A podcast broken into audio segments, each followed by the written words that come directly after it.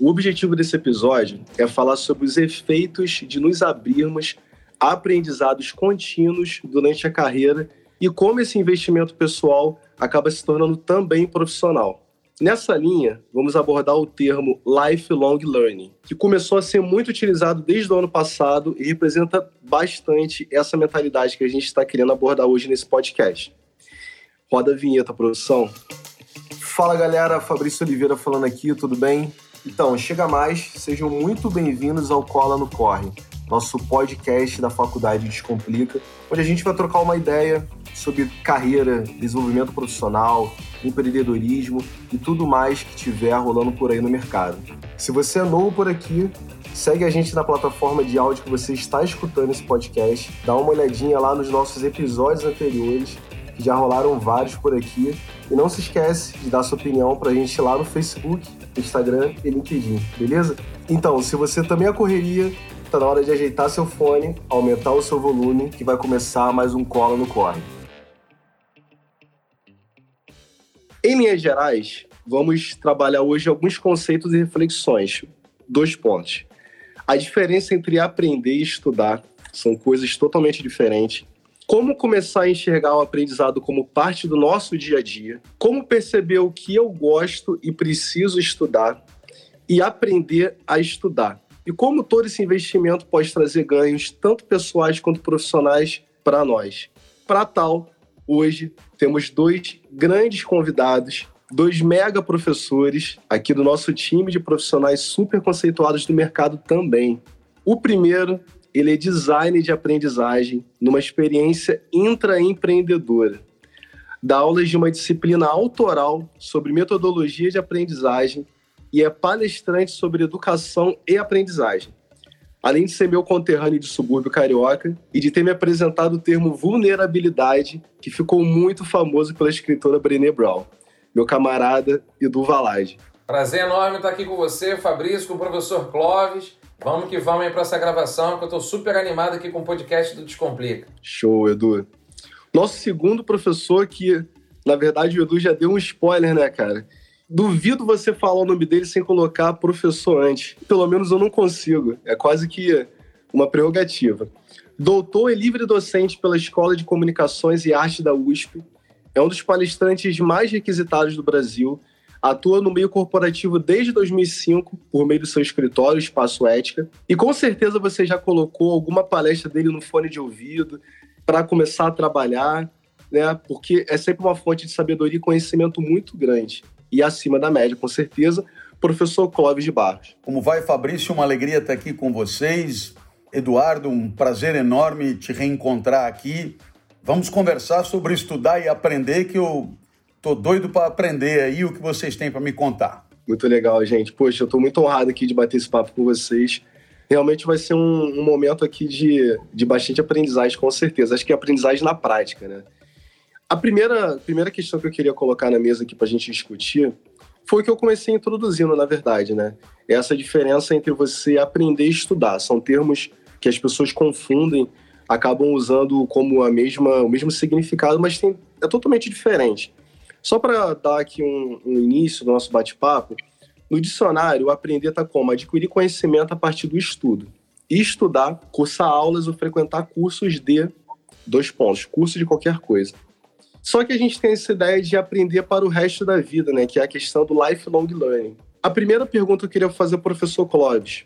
Como fazer para desassociar essa imagem do aprendizado que a gente aprende lá na sala de aula, que é muito tradicional desde os anos 40, que pouca coisa mudou. Hoje em dia que a gente tem falado em outras formas de aprendizagem. É, e desassociar dessa imagem de aprendizado tradicional da sala de aula. Como é que a gente desassocia e traz para a nossa prática do dia a dia? Bem, em primeiro lugar, eu gostaria de problematizar a definição do dicionário.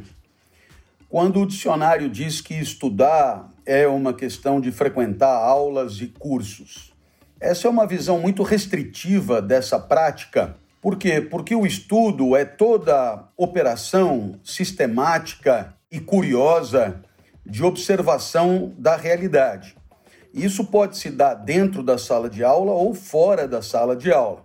E isso também pode se dar, digamos, no interior de um curso, é, formalmente organizado por uma instituição de ensino, ou isso pode acontecer através da iniciativa individual daquele que se dispõe a estudar. Dessa maneira, nós poderíamos tentar é, entender o estudo a partir de duas perspectivas diferentes. De um lado, o estudo de conhecimentos já sistematizados por outras pessoas através de livros, vídeos, áudios e documentos e registros e o estudo realizado, o estudo do mundo, né, através de uma observação empírica da realidade, a ser realizado por quem estuda diretamente, sem a mediação desses que previamente se dedicaram ao estudo. Então, você tem aí duas maneiras de estudar, e eu tenho, portanto, uma visão do estudo, eu diria, significativamente mais ampla e abrangente do que a definição do dicionário. Quanto a aprender, eu diria que o aprendizado, que no dicionário é colocado como aquisição de conhecimento, a palavra adquirir é uma palavra que talvez possa nos levar a erro. O que efetivamente acontece é que o conhecimento é o resultado de uma atividade de quem conhece, que é uma atividade de, de relação, né? é uma atividade de, de diálogo entre aquilo que estudamos com um repertório já sistematizado. Ou seja, quando é que nós conhecemos alguma coisa? Quando nós estabelecemos algum vínculo lógico entre aquilo que estamos aprendendo agora né, e aquilo que já sabemos, aquilo que já conhecemos. Então, o conhecimento ele resulta, digamos, de uma construção, de uma operação que é levada a cabo por quem está é, realizando esse aprendizado. Então, nesse sentido, a participação daquele que se dispõe a conhecer é muito mais ativa do que uma simples aquisição é, em bloco, né? como se eu saio do zero, compro um bloco de conhecimento e, e, e passo a conhecer. Não, não. É, Trata-se de uma atividade, de uma operação, onde eu estou o tempo inteiro relacionando o novo com o velho, aquilo que eu estou aprendendo agora com aquilo que eu já aprendi em algum momento. Então, muitas vezes, o trabalho do explicador é o trabalho de oferecer essa ponte de significado né, entre o que está sendo ensinado e o repertório presumido do seu educando. Né? Então, eu acho que, feitas essas é, duas considerações preliminares, é claro que você me apresenta um termo em inglês, long term learning, etc. Mas é, se eu remontar a Sócrates, é, apresentado por Platão nos diálogos, há em vários momentos a certeza de que nunca é cedo demais para começar a estudar e a pensar, e nunca é tarde demais né, para continuar fazendo isso. Em outras palavras, é, o estudo e o aprendizado ele é contemporâneo da vida, ele acompanha a vida. Não há, portanto, eu diria, uma fase de aprendizado e uma fase de aplicação desse aprendizado, como o senso comum costuma imaginar. Com certeza. Quando eu estava ouvindo o professor falar, me lembrei muito de um autor japonês chamado Nonaka, que escrevia com Takeuchi, que eles falavam sobre a gestão do conhecimento e a produção do conhecimento, porque a gente tem essa ideia de que o conhecimento, eu achei incrível isso que o professor falou, que você não aprende para aplicar em um momento, você aprende e aplica em um ciclo. É algo que ele é contínuo e rotineiro. Edu, eu queria ouvir você falar um pouquinho sobre inicialmente sobre o que o professor disse, sobre essa primeira questão, né, entre você aprender e você estudar, qual é o teu teus 3% aí de opinião? Eu concordo bastante, obviamente, com a colocação do professor Clóvis, até porque ele veio bem na linha da filosofia, da etimologia dos termos e super concordo, lá no início ele trouxe algo que eu faço muito no meu exercício professoral também, que é o questionamento e a relativização das coisas. Ele disse: vamos relativizar esses conceitos dados pelo dicionário. Eu super concordo. Existe o aprender, existe o estudar, existe o ensinar. E eu comecei a questionar bastante, professor Clóvis, Fabrício, o pessoal que está nos ouvindo. Parece que ensinar é uma relação muito monológica, muito unilateral se a gente parar para pensar, então, para todas as professoras e professores que estão nos ouvindo, se a gente acabar ficando nessa de eu sou a voz do conhecimento, eu só passo aquilo que sei, será que a gente não tem justamente esse exercício de aprender essa relação dupla? E aí tem uma frase que não é minha, é de um pedagogo chamado Cláudio Mori Castro, em que ele fala: Você sabe estudar? É uma pergunta que ele faz de um livro dele. A resposta é assim: quem sabe estuda menos e aprende mais. Mas a gente precisa também aqui estabelecer que parece que a gente entra, Fabrício, no colégio, na escola, com essa mentalidade. Vou para a escola para estudar. Estudar significa receber um conteúdo para fazer uma avaliação. Seria muito interessante que pais e mães perguntassem né, para os seus filhos e para suas filhas, assim que chegam em casa, o que você aprendeu? E aprender baseado em, me faça uma pergunta. Qual foi a pergunta que você fez na escola, no colégio hoje? Parece que a gente, como o professor Clóvis bateu muito nessa colocação que eu super concordo, a gente é muito o, o lugar do passivo, da passiva, da passividade. Então a gente vai para a escola para ficar sentadinha, sentadinho ouvindo. Ah, hoje eu estudei e aí a professora escreveu no quadro, eu anotei tudo que ela escreveu. Tá, mas o que você aprendeu? Então, assim, dentro desse primeiro cenário da pergunta, estudar definitivamente não é a mesma coisa que aprender. Quero trazer também para complexificar um pouco esse nosso debate a coisa do ensinar, que é o papel da professora, do professor, né, de trazer um pouco mais o conceito até dentro do termo inglês que você trouxe, a aprendizagem contínua, tirar um pouco dessa mentalidade de que a gente só aprende quando está dentro de uma instituição. Seja escola, seja família, seja uma comunidade, seja um ambiente de trabalho, a gente aprende muito sozinha, muito sozinho. E, inclusive, eu penso que essa deveria ser mais a tônica dos ambientes de ensino. Ensinar para que as pessoas sejam mais autônomas. É uma expressão que também já existe há bastante tempo, muito atrelada ao termo do aprendizado contínuo, que é a aprendizagem autodirigida. Eu penso que eu hoje, como um professor, e eu faço muito esse exercício, será que a minha aluna, meu aluno, saiu daquele meu ambiente de aprendizagem sabendo diferente de quando ele chegou, de quando ela entrou, mas sabendo daqui para frente tocar o seu processo de aprendizado sozinha, sozinho? Então eu gosto muito de diferenciar a coisa do ego também, né? A professora, o professor, ele aprendeu com a minha aula. Não, não, peraí. Será que não foi apenas um viés de levantar a discussão e fazer aquele aprendiz, aquela aprendiz daqui para frente pensar de forma um pouco mais autônama? Então, resumindo, Fabrício, obviamente concordo com tudo que o professor Clóvis trouxe, mas eu também queria trazer essa distinção aí do verbo ensinar. Precisamos trazer mais esse vocabulário da aprendizagem constante, contínua para as nossas mesas, para as nossas conversas. Te respondi, Fabrício? Deixa eu aproveitar que essa bola está contigo, depois eu quero voltar para o professor Clóvis. Eu vejo você fazendo algumas palestras em empresas também, é, falando sobre a sua experiência de aprendizagem de ensino. O que, que você acredita que hoje as empresas estão buscando? Alguém que é, seja um aprendiz ou um estudioso? Olha, eu vou levantar aqui que eu não quero chamar isso de polêmica, mas eu quero trazer um ponto de acidez para a nossa conversa que é a seguinte.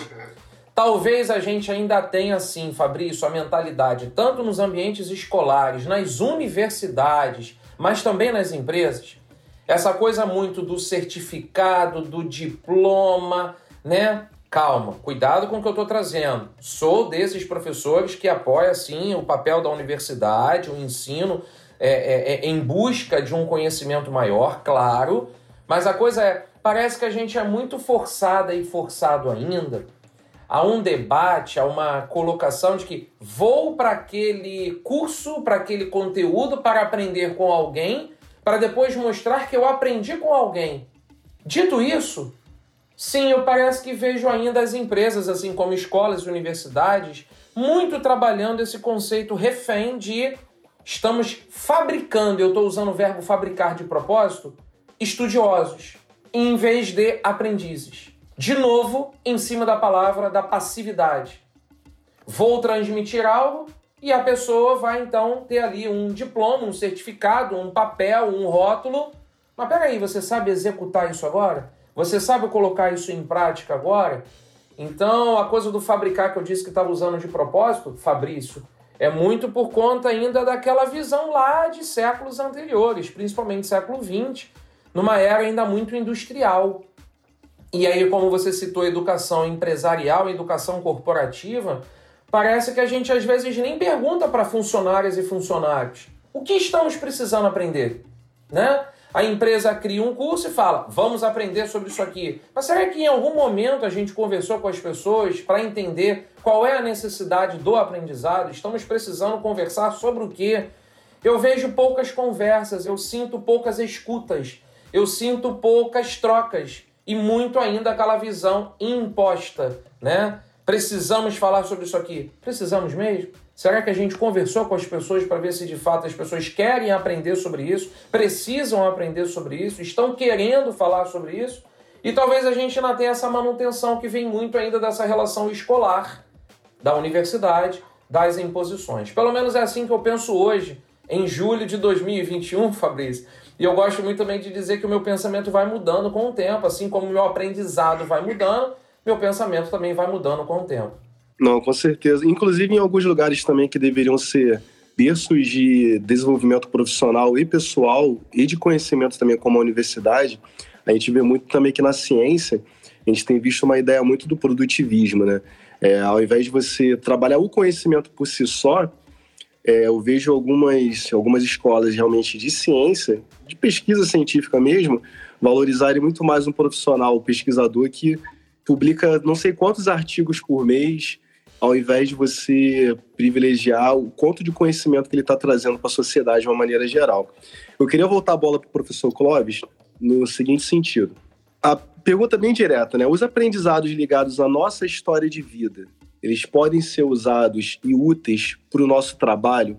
Porque eu vejo muita gente, parte do nosso público que está escutando a gente são alunos, muitas vezes que estão entrando no mercado de trabalho, e eles falam, poxa, mas eu não tenho experiência de vida nenhuma profissional nenhuma. E, na verdade, todos nós temos.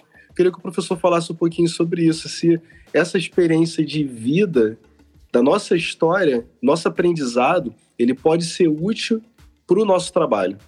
Bem, Fabrício, olha, eu não costumo olhar assim essa separação muito comum entre vida pessoal e vida profissional essa separação ela é no mínimo curiosa, porque quando aceitamos essas categorias, temos a impressão de que o trabalhador não é pessoa e a pessoa não trabalha, né?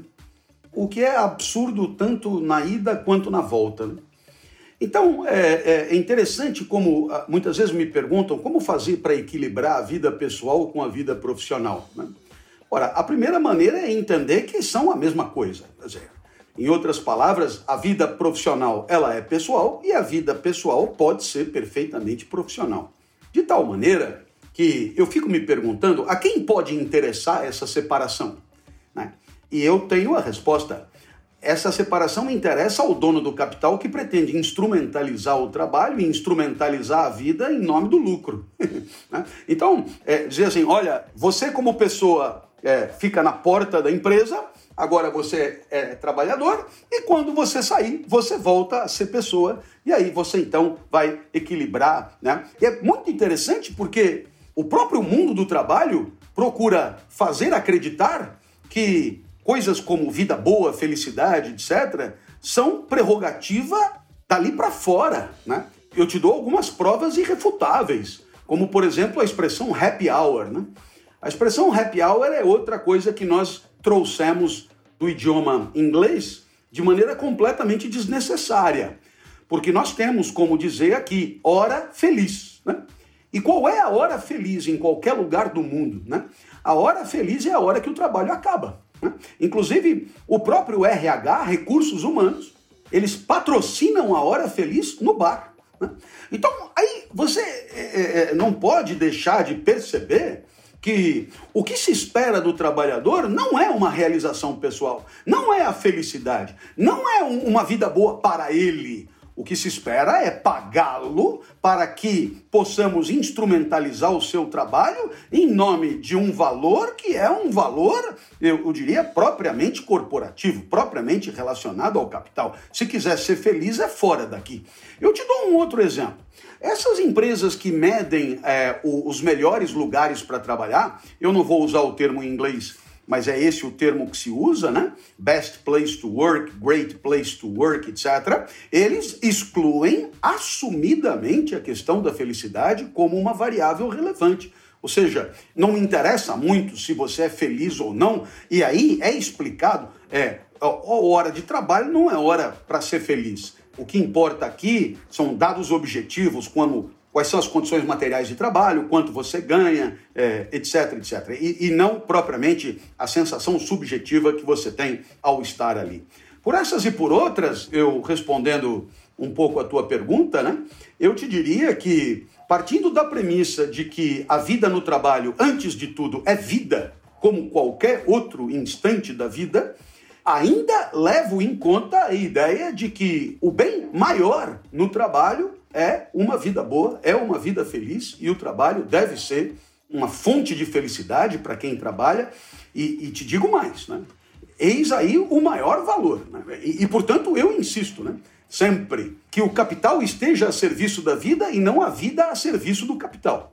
Por essas e por outras, eu ainda acredito muito é, que a vida do trabalhador seja uma vida pessoal como qualquer outra e que quem trabalha é a pessoa e a pessoa tem a sua dignidade é, e eu diria a sua vida boa como o seu bem maior. É engraçado que o pessoal deve estar ouvindo a gente, o, o Edu também deve ter percebido que a gente traz um viés totalmente diferente. O professor Clóvis, ele torna a coisa muito mais simples, né? Do que a gente estava imaginando, isso é muito legal. É, e essa questão do happy hour, realmente, se o momento que você sai da empresa é o happy hour, o restante do momento é a hora triste também, né? Então, a gente precisa repensar um pouco isso. Edu, eu queria jogar a bola para você no seguinte sentido. É, a gente elogia muito esse profissional que é o. Acho que eu vou evitar de falar o lifelong learning, né? Vou falar aqui o cara que tem um aprendizado contínuo.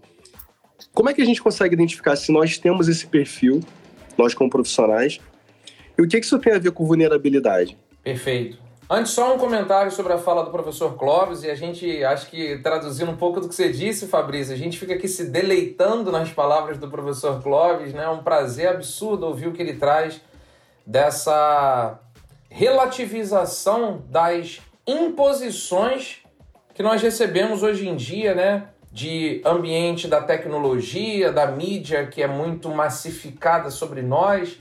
E aí ele usou o termo de que eu gosto no cenário da educação eu não sou obrigado a, ele usou essa expressão. Eu acho que isso serve até para aquela sua pergunta anterior para mim, Fabrício, né? É, se as empresas estão tratando as colaboradoras e colaboradores como aprendizes ou estudiosos, foi isso que eu quis dizer. E o professor Clóvis disse muito melhor na colocação da obrigação, dessa obediência impositiva, né? De que preciso me modernizar, mas será que preciso de fato? Será que quero? Será que alguém me perguntou do que, que eu estou disposto ou disposto também a fazer? Dito isso, deixa eu responder a sua pergunta então, Fabrício, de forma tentando aqui bem resumida. Eu venho estudando e colocando em prática uma tese. A educação não funciona sem vulnerabilidade. Isso merece mais tempo e mais espaço para a gente discutir. Vulnerabilidade é uma palavra bem complexa. Em geral, quando a gente olha nos registros aí de televisão, de internet, da mídia como um todo, a palavra quase sempre está muito associada à questão social, né? A de que eu trato é a vulnerabilidade mais do campo emocional, pessoal, não tanto da social. E é disso que eu venho tratando com o tempo, Fabrício, sobre essa relação entre até que ponto a gente de fato desperta nas pessoas a coragem, a ousadia de querer passar por determinadas situações sem medo do erro, sem medo do fracasso, sem medo da frustração, sem o apelo à vergonha. Vergonha é algo muito importante de que precisamos falar com mais força, ao meu ver, nos ambientes de aprendizagem. Talvez a gente não aprenda tanto, Fabrício, ou não aprenda melhor, porque a gente sente um certo receio, um incômodo, um medo Será que se eu fizer uma pergunta aqui pro professor Clóvis, ele vai responder? Sei lá, tô com uma vergonha, vou perguntar não. Depois ele fala que não, tô fora. Será que ele vai achar que a pergunta não é tão inteligente? Será exatamente? Será que ele, no auge da sabedoria e do conhecimento dele, vai rir da minha colocação? É melhor ficar calado, né? Então, muitas vezes a gente se sente assim no ambiente de aprendizagem, com uma professora ou com um professor. E aí eu tenho hoje me debruçado muito na relação do afeto, do acolhimento, da emoção.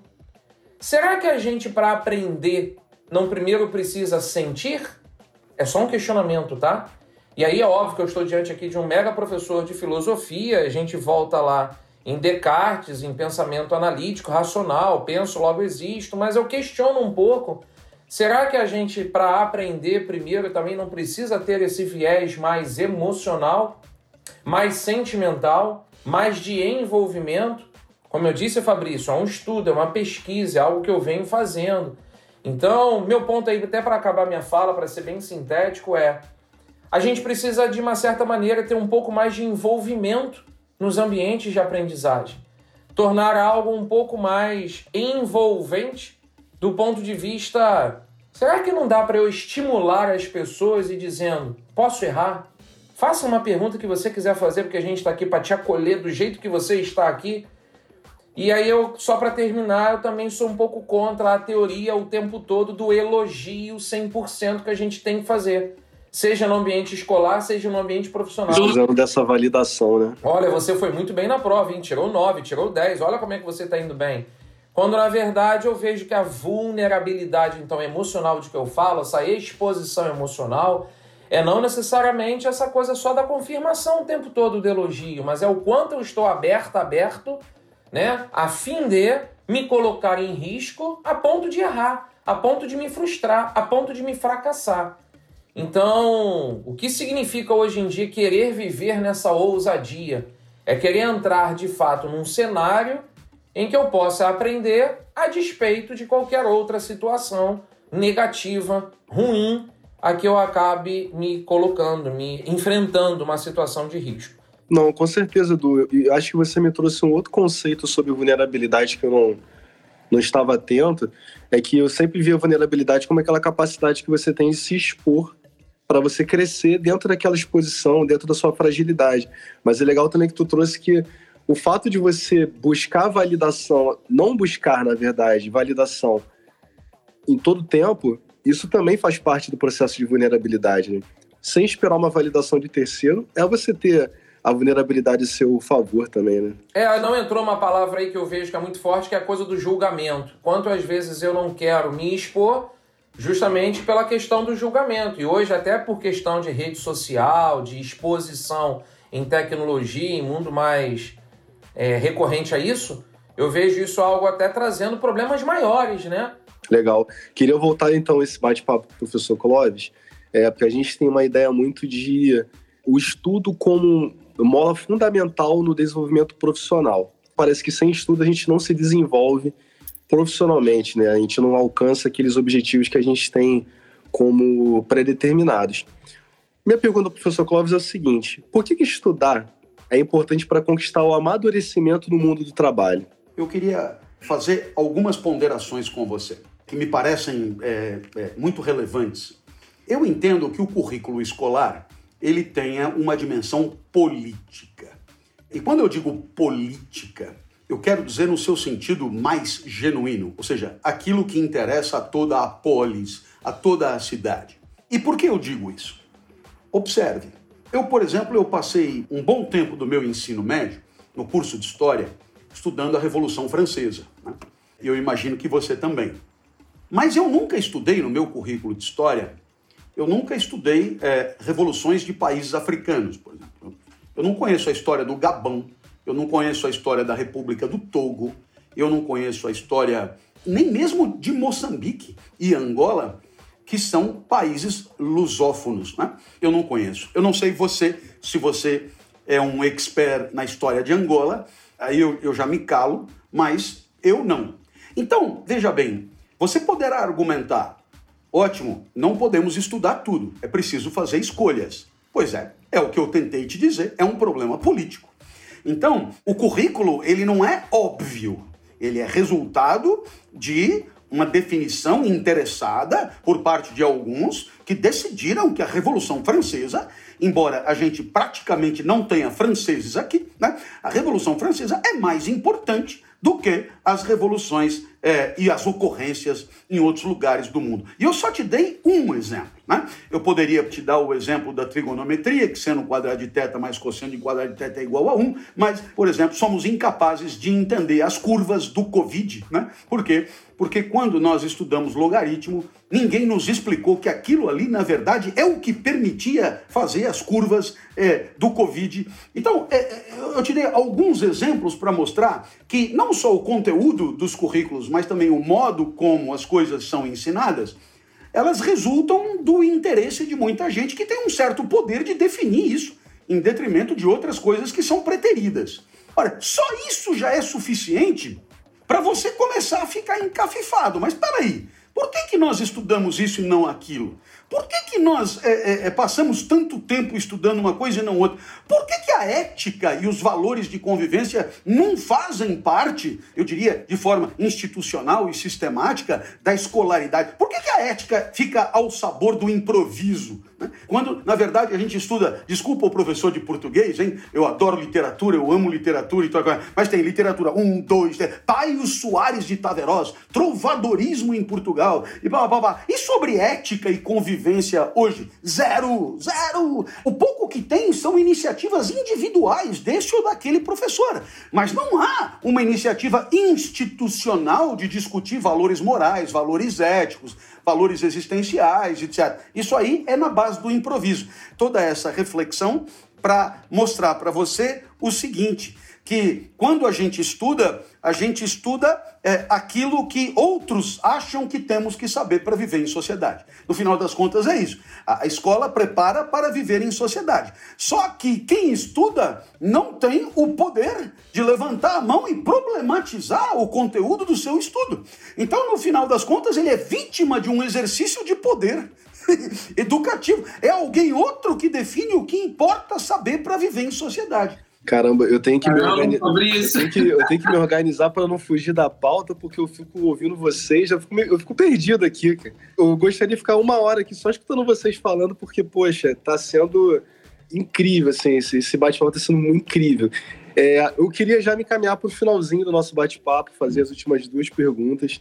Infelizmente, porque, como eu falei, poxa, até falar pro pessoal que tá escutando a gente, verifica o Wi-Fi de vocês, verifica se vocês pagaram a conta aí da internet de vocês, porque esse episódio está, como a gente fala, pesado. Está pesado. Edu, deixa eu fazer a última pergunta para você, depois eu vou passar a última para o professor Clóvis. Você, como especialista de é, design de aprendizagem, como é que a gente aprende de forma mais eficiente? Tá, eu não consigo te responder, Fabrício, e claro, vou tentar ser super rápido, até por força dos nossos horários. Mas, professor Clóvis, muito obrigado por esse momento dessa sua fala anterior, porque eu fiz alguns movimentos profissionais na minha jornada e um deles foi justamente esse questionamento a partir dos currículos. Eu também não quero aqui trazer outras problematizações, até por vieses políticos, mas eu sou muito defensor também dessa sua visão. Eu fui professor de ensinar o que é uma oração subordinada substantiva objetiva direta. Continua defendendo que isso é importante de ser aprendido, onde se coloca uma vírgula, onde se coloca corretamente uma crase. Eu fui professor de ensinar as escolas literárias, a diferença de um autor barroco para um autor arcade, para uma autora romântica, para uma autora modernista. Tudo continua sendo válido, ao meu ver mas a gente coloca sempre como prioridade, eu fiz questão de dar esses exemplos, nas classificações e não nos entendimentos. Da mesma forma, hoje a gente não sensibiliza um aluno, um aluno a entender um poema. E quando eu falo entender, é entender, é vivenciar aquilo. Então a gente leva para a escola a coisa do currículo. Será que ele vai sair no final do ano sabendo classificar uma oração? Será que essa aluna vai saber terminar o ano classificando um poema se ele é romântico ou se ele é modernista? Mas espera aí, será que essa aluna vai entender por conta desse poema o que é a vida? O que é o relacionamento humano? O que, que é a empatia? O que, que é a conexão? O que, que é a compaixão? O que, que é acolher? A gente não ouve, a gente não troca. E eu adorei a sua última colocação quando você trouxe. Eu sou esse profissional hoje que adoro esse questionamento e por isso a mudança na jornada que eu fiz. Mas tentando ser breve, Fabrício, A palavra design também, mais uma vez, é uma palavra que vem do universo inglês, é uma palavra que a gente pode traduzir para o contexto de arquitetura, de desenho, de estrutura. E o que eu enxergo hoje, Fabrício, é que a gente precisa de fato entender que para aprender a gente pode ter determinados processos, Fabrício. E aí o design de aprendizagem justamente trabalha com essa metodologia, com um processo, com estratégia. Será que realmente nas escolas a gente ensina uma jovem, um jovem a ter hábito, rotina, a entender como é que ele pode dividir melhor o seu tempo, fazer uma gestão correta do seu tempo, no sentido de tem tempo de estar assistindo a uma aula, mas tem tempo também de colocar um conteúdo em prática, como também tem tempo de estar com a família, estar sozinha, sozinho, estar no ócio, deitado olhando para o teto, olhando para o céu. É, será que a gente está conseguindo passar essas visões sobre o aproveitamento de cada espaço, do aproveitamento de cada tarefa, se eu puder usar essa palavra aqui? O design de aprendizagem de que eu trato tem uma palavrinha aí no meio que é muito importante, que é o design de experiências de aprendizagem, Fabrício.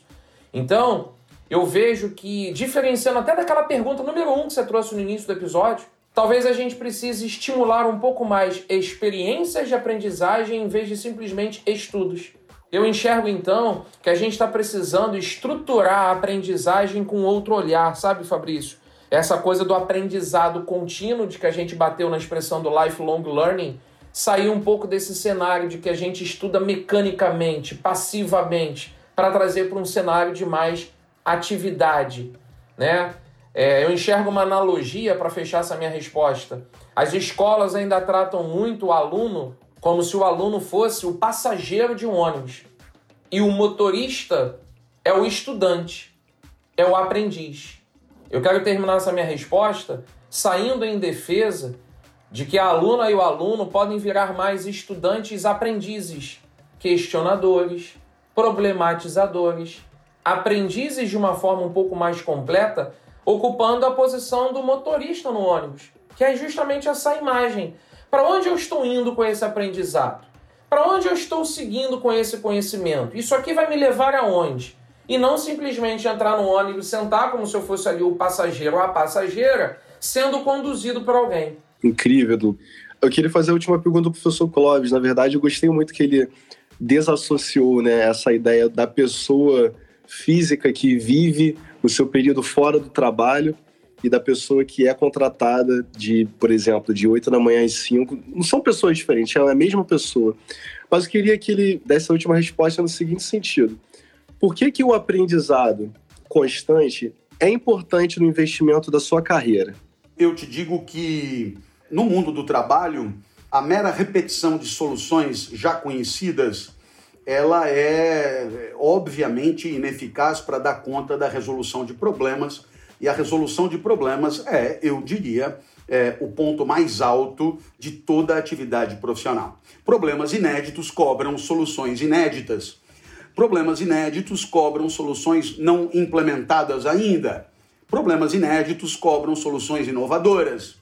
E, evidentemente, isso pressupõe a competência crítica de problematizar as soluções até então vigentes para transformá-las e para torná-las é, adequadas à resolução de problemas inéditos. Essa competência crítica de recuo em relação ao que se faz habitualmente, né? essa competência crítica de problematizar a prática recorrente em nome de uma inovação, é uma competência ao mesmo tempo cognitiva, de conhecimento e emocional.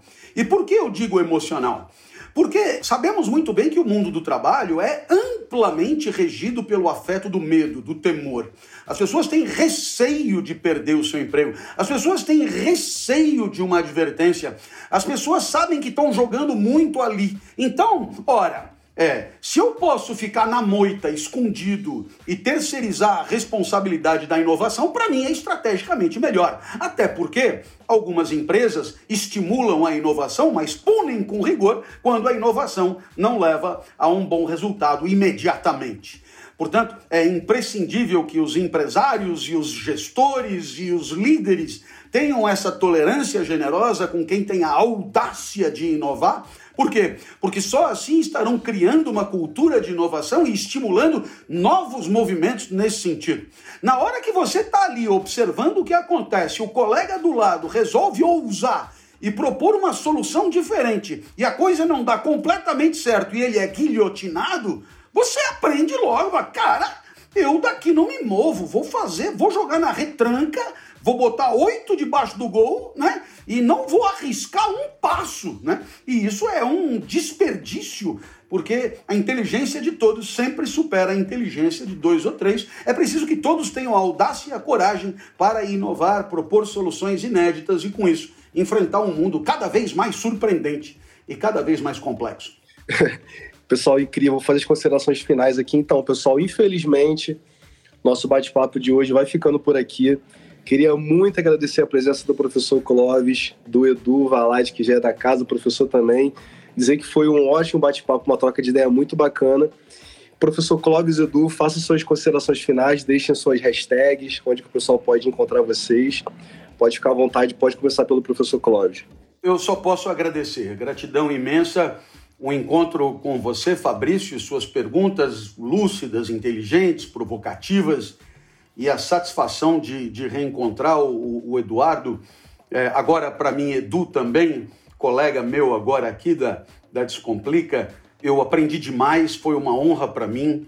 Eu espero que essa seja o primeiro encontro entre colegas de muitos outros que possamos pensar juntos e, e, e, e quem sabe, produzir alguma coisa conjuntamente seria para mim uma, uma, uma, grande honra. Muito obrigado pela oportunidade, pelo convite, e eu fui muito feliz aqui falando e ouvindo vocês. Olha, Fabrício, como é que eu me despeço depois de uma colocação dessa do professor Clóvis, né? Professor Clóvis, a honra toda minha. Quero agradecer esse espaço que o Descomplica disponibilizou para esse nosso encontro. Eu me senti como se estivéssemos num bar tomando uma cerveja, um drink ou um café, mas eu penso inclusive que os ambientes de aprendizagem precisam ser mais assim, mais leves, mais soltos, mais descontraídos do ponto de vista por que, que a escola, o aprendizado ainda está associado a essa imagem do sacrifício, do sofrimento, do peso, chatice, né? E eu me recordo sempre do Rubem Alves, o Rubem Alves ele tinha uma analogia lindíssima em que ele dizia: é muito fácil levar a égua até o meio do ribeirão e fazê-la beber água quando ela está com sede. Difícil é fazer a égua beber água quando ela não está com sede. Por mais que dez homens a empurrem, a égua não sai do lugar. Por analogia, ele dizia, da mesma forma é levar uma aluna, um aluno para uma escola. Ele precisa ter uma relação de prazer, de vontade. E eu sinto que os ambientes de aprendizagem precisam despertar isso em nós, a vontade, o prazer. Tomara que esse episódio desse nosso podcast aqui do Descomplica tenha possibilitado para quem está nos ouvindo essa vontade, esse prazer em querer aprender em diferentes cenários, em diferentes espaços, em diferentes ambientes. Professor Clóvis, muito prazer. Eu continuo aprendendo demais quando paro um pouquinho para te ouvir, seja nos seus vídeos, seja nos seus podcasts, seja nas suas colocações. Parabéns por sua missão, por sua trajetória. E quero convidar todo mundo aqui a continuar acompanhando os episódios do podcast, porque eu tenho ouvido todos, Fabrício. Estou adorando, inclusive, sua condução. Parabéns, Fabrício, pela sua também missão aí, muito nobre com o seu trabalho. E quero agradecer esse espaço, esse convite aqui do Descomplica e dizer que todo mundo pode me encontrar nas redes sociais como Eduardo Valadares, Valadares com dois L's, arroba EduVLLD. Eu gosto muito de frisar que esse meu trabalho é o Eduardo Valadares, EduVLLD, Educação e Vulnerabilidade. EduVLLD é o meu nome e também o registro dessas duas palavras de que eu considero tão importantes, educação e vulnerabilidade. É isso, Fabrício. Deixar um beijo aqui para Gabi, que nos convidou, e um beijo grande para todo mundo. Beleza, Duzão, obrigado, cara. Então, pessoal, fica ligado no Cola no Corre e fala lá no LinkedIn comigo ou aqui com o pessoal da Faculdade Descomplica o que vocês acharam, beleza? Dê sugestões, pautas, críticas construtivas, elogios, fiquem super à vontade. Para quem quiser conhecer um pouco mais do meu trabalho, segue lá Fabrício Oliveira RJ no Instagram ou Fabrício Oliveira no LinkedIn. Um forte abraço, até a próxima e tchau. Então, pessoal, é isso. Vamos ficando por aqui. Se você curte conteúdo sobre carreira, tá aí querendo melhorar o seu corre, segue a gente aqui nas redes sociais, descomplica.pós e Faculdade Descomplica. E mande para a gente sugestões de episódios, aquela crítica construtiva, comente o que você entendeu, qual foi o conteúdo que você mais gostou e mande pessoas que você quer escutar aqui com a gente, trocar ideia com a gente aqui. A gente sempre está aberto a ouvir novas possibilidades. Beleza? Por hoje é só. Até o próximo Corre. Tchau.